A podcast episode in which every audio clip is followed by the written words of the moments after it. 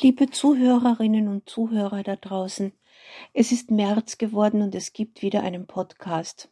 Eine kurze Geschichte wird vorgelesen, sie wird in einen Rahmen gesetzt. Der Rahmen heißt Wir haben die Wahl. Es ist März geworden und es gibt Krieg zwischen Russland und der Ukraine. Was können wir tun? Wir können erstarrt vor dem Fernsehapparat sitzen und in Angst um unser Hab und Gut und unser Leben vergehen. Wir können uns aber auch in Wien in der ukrainischen Pfarre St. Barbara melden und fragen, wie wir konkret helfen können. Wir können uns jede Freude am Leben vergelten. Wir können aber auch, ganz ohne Publikum für Betroffenheit zu haben, uns beim Helfen verausgaben. Wir können unser Angsthirn bedienen und Kaliumjodid-Tabletten aufkaufen. Wir können aber auch das Vernunfthirn aktivieren, Zahlen und Statistiken und unterschiedliche Quellen lesen. Wir können in sozialen Medien weiter Fotos von Katzenbabys posten. Wir können aber auch den Aufrufen folgen und unsere Empathie wirkungsvoller kanalisieren. Wir können in diesen Tagen des Kriegs glauben, dass wir uns jede Grausamkeit vorstellen können und etwas, das man sich vorstellt, kann, muss aber nicht Wirklichkeit werden. Wir können aber auch ein Märchen erzählen, denn auch für das Gute gilt wohl, was man sich vorstellt, kann Wirklichkeit werden.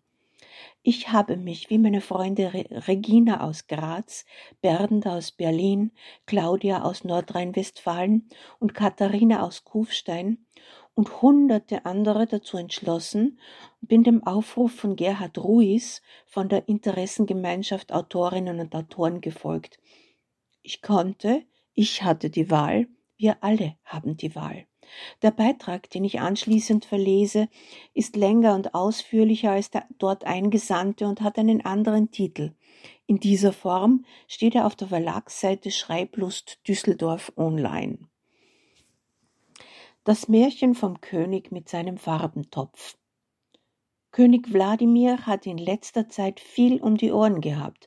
Jetzt macht er Pause, sitzt an einem langen weißen Tisch und malt. Er malt sehr sorgfältig, ein blau-gelbes Band und ist gerade dabei, es mit heftigen Zickzackbewegungen schwarz zu übermalen. Im Hintergrund läuft der deutsche Radiosender, den hört er gern. Die Sprache versteht er Ah, interessant, da spricht dieser Volodymyr Alexandrowitsch aus dem Feindesland. Wladimir Wladimirowitsch lacht bitter. Ein Schauspieler, ein Clown ist das, niemals ein König, sagt er, der als König ein Clown ist. Die Rede ist auch viel zu empathisch, findet er. Eine Simultanübersetzerin übersetzt sie ins Deutsche. Es geht ihr zu Herzen, sie beginnt prompt zu weinen. Was soll das denn? Der König muss die Augen zusammenkneifen vor Zorn. Sie beginnen plötzlich höllisch zu brennen, sind trocken und fühlen sich an, als wenn jemand mit einer Gabel darin herumstochern würde. Der eilig herbeigeholte Arzt sagt, Ehrenwerter König, versucht zu weinen. Das wird die Schmerzen lindern. Weinen? König Wladimir deutet dem Arzt, verschwinde. Als Vierjähriger hatte er geweint, als ein Soldat sein Hündchen überfahren hatte, Kinder weinen oder eben Frauen wie die da gerade oder unbeherrschte Männer. Wie das brennt. Sein wichtigster Sinn ist außer Kontrolle, denn er ist nicht nur König, sondern auch Künstler. Wird er das Bild zu Ende malen, das blau-gelb übermalen können? Er hört weiter Radio, es singen seine eigenen Untertanen. Dieses Land ist gegen den Krieg, singen sie. Des Königs Augen sind ein einziger Schmerz, den der Anblick des grellweißen Tisches, der auf dem blendend weißen Marmorboden steht, verstärkt. Er beginnt, den Tisch mit schwarzer Farbe zu bemalen, und schon geht's ihm besser. Die Helligkeit muss weg und die Farben, mit dieser Sehstörung verändert sich seine Wahrnehmung. Überall sieht er Schlieren von schmerzenden Erinnerungen und alles, was sich an Gewaltfantasien, Gemeinheiten, Bösartigkeiten und schlechten Träumen gesammelt hat. Bunt! Die Farben sind ein einziger frecher Schrei, der ihm entgegenschlägt. Des Königs Augen fangen alle diese Eindrücke auf, wie ein irrer Parabolspiegel, und bündeln sie in seinem Gesichtsfeld, erschreckend bunt, übermalen. Man muss alles im Dunkel verschwinden lassen. Plitsch macht es, wenn er den Pinsel ansetzt. Der schwarze Farbeimer ist noch fast voll. Da draußen auf der Bank ist ein alter Mann. Er könnte der Vater eines Deserteurs sein. Plitsch. Der Mann ist schwarz, ebenso die Bank. Es gibt ihn nicht mehr, daher auch nicht seinen Sohn, den Deserteur.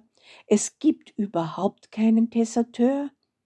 Eine Frau im bestickten bunten Mantel, ist das nicht das farbenfrohe Muster des karpatischen Bergvolks aus dem Nachbarland?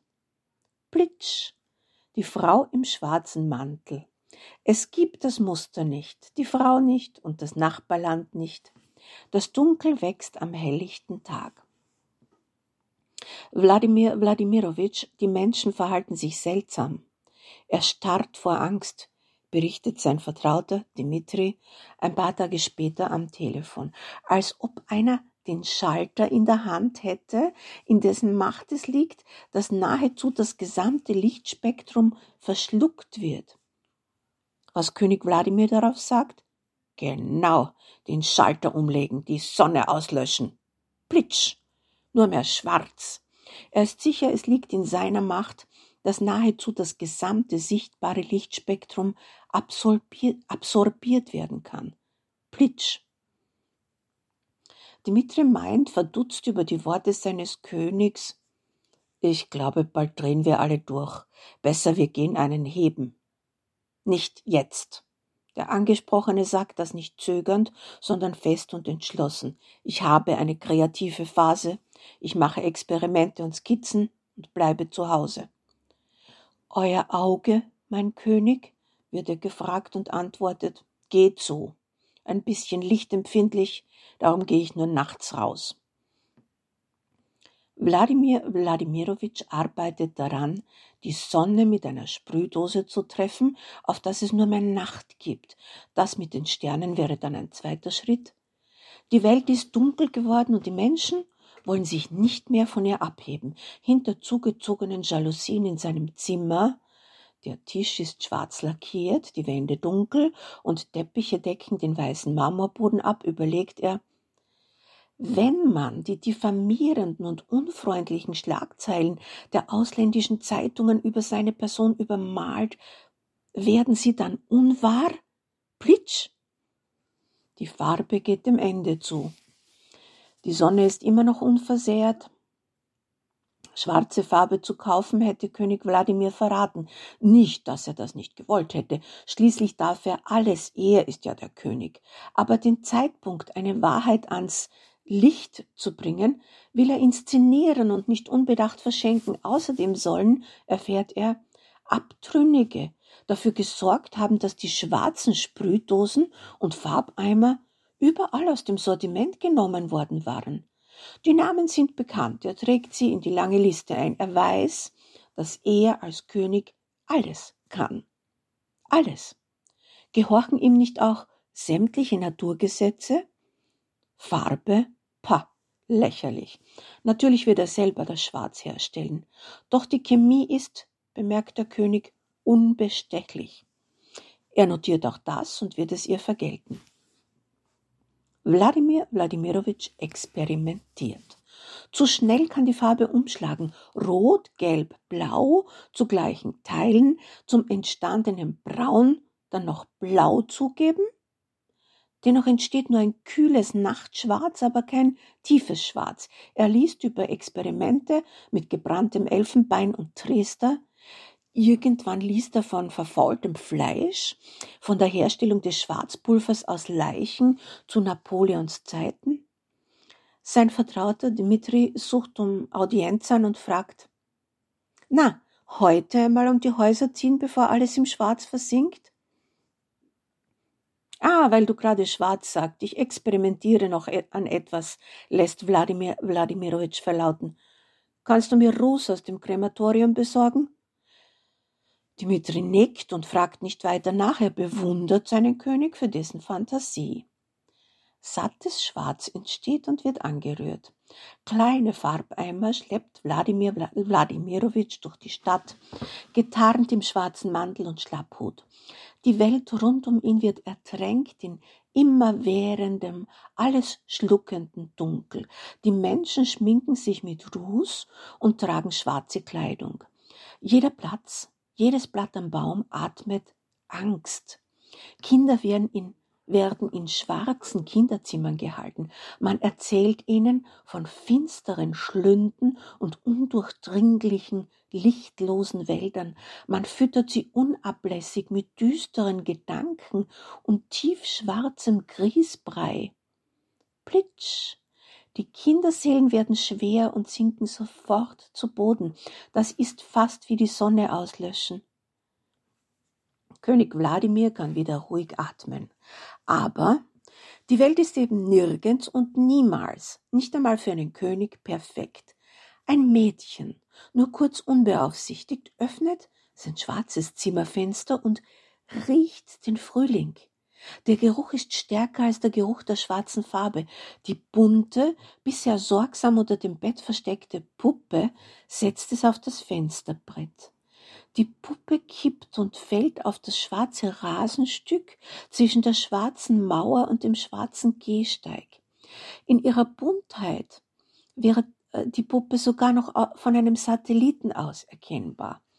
Das Kind hat es eilig, so eilig, dass es seine schwarze Brille nicht aufsetzt.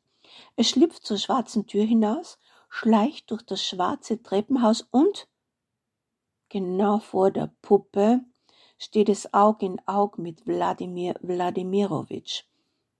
Der ist perplex, er hatte doch alles unter Kontrolle. Plitsch! Er überzieht die bunte Puppe mit einem Klecks schwarz und augenblicklich beginnt sich, das Gesicht der Puppe nicht nur zu verfärben, sondern verändert sich infolge einer chemischen Reaktion, die das Material mit dem Farbstoff eingeht.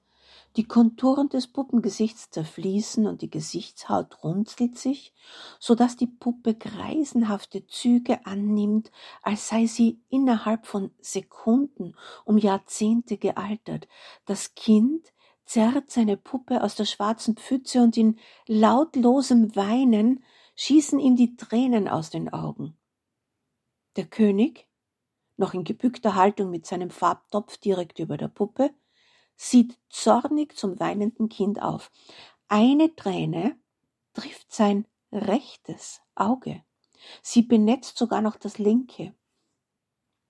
Die Kinderträne enthält Salze, die das Gift aus dem Auge des Königs herausschwemmen. Mit einem Mal sieht er, was aus der Welt und den Menschen geworden ist, und darüber steigen ihm alle Tränen in die Augen, die er Zeit seines Lebens nicht geweint hat.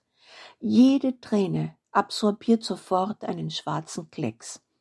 Die Menschen weinen, die Litfaßsäulen, die Veilchen, die Hunde, die Zäune, die Fahrräder, die Krähen sogar.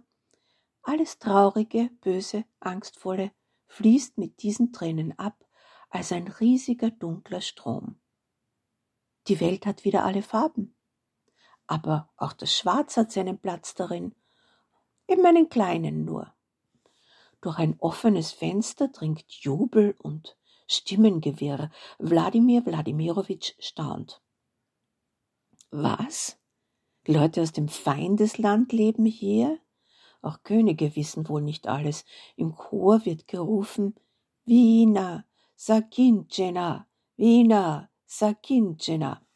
Er versteht sowohl die Sprache als auch die Botschaften, die ist erleichtert. Wie angenehm. Der Krieg ist zu Ende. Das gefällt dem König, denn jetzt hat er viel Freizeit. Er malt. Sein Bild Mädchen mit Puppe ist das bunteste und fröhlichste, das die Welt je gesehen hat. In jedem Haus des Landes hängt ein Druck davon. Wenn Gäste aus anderen Ländern kommen und ein solches Bild bewundern, sagt man ihnen stolz, das hat unser König gemalt. Das war also die Geschichte vom König mit seinem Farbentopf. Und nun sage ich es noch einmal. Wir haben die Wahl. Wir können auch ein Märchen erzählen, denn auch für das Gute gilt wohl, was man sich vorstellt, kann Wirklichkeit werden. Auch wenn es wirklich schwer fällt, sollten wir es wagen.